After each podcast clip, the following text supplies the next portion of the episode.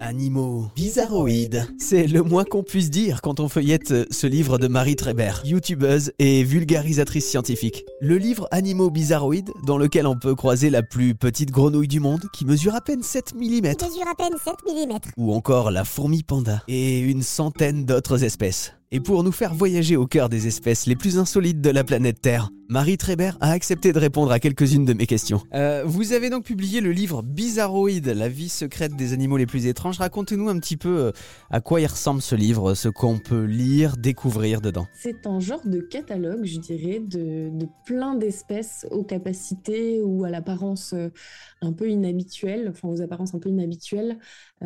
c'est classé par sorte d'animaux, des insectes, des mammifères, des poissons, etc. Et donc, bah, un peu ce que je disais tout à l'heure, ok, poisson, mais en fait, il y a des milliers et des milliers d'espèces de poissons. C'est quoi un poisson? Qu'est-ce que, Il y en a qui font plusieurs mètres de long, il y en a qui ont des dents bizarres, il y en a qui, vivent dans les abysses, il y en a qui n'ont pas d'yeux, il y en a qui grimpent euh, au mur, qui sortent de l'eau. Enfin, voilà, c'est j'essaye à chaque fois de montrer cette diversité du vivant dont je parlais. Oui, puis alors dans ce livre aussi, ce qui est super, c'est qu'on voit vraiment euh, les espèces, on se rend compte de leurs particularités. Euh, oui, du coup, euh, euh, c'est vrai qu'on a collaboré avec la Rousse. Moi, j'ai fait, j'ai proposé un tas d'espèces et après, c'est vrai que le challenge, c'était aussi de trouver des images parce qu'il y a des espèces qui sont euh, très difficiles à observer. Donc, on, s'est basé sur des espèces où il y avait au moins une ou deux images.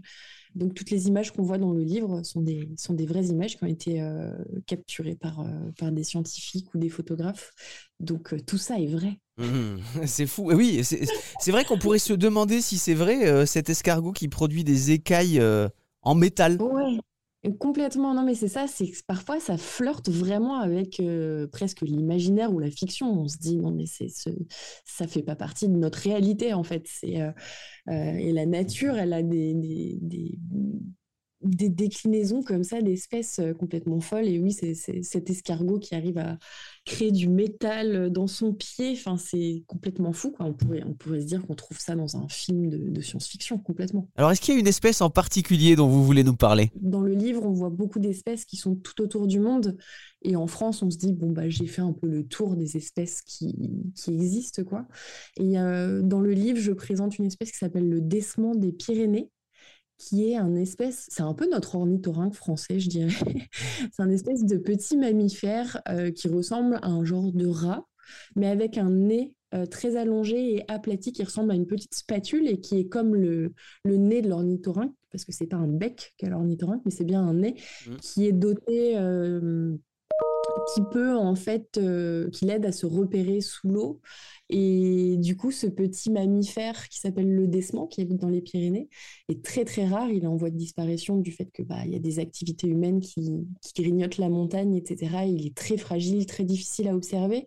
Et j'aime bien me dire voilà qu'en France aussi, il y a des espèces comme ça qu'on ne connaît pas du tout et qui sont en fait super emblématiques et qui en plus euh, sont porteuses de un peu de messages sur l'écologie aussi et sur la façon on traite le vivant aujourd'hui et de se dire que c'est euh, à côté de nous, c'est bien aussi de de, se le dire. Je trouvais ça chouette de parler du coup d'espèces aussi qui sont pas loin. Et bien souvent, juste là, sous nos yeux et sans même qu'on les voit.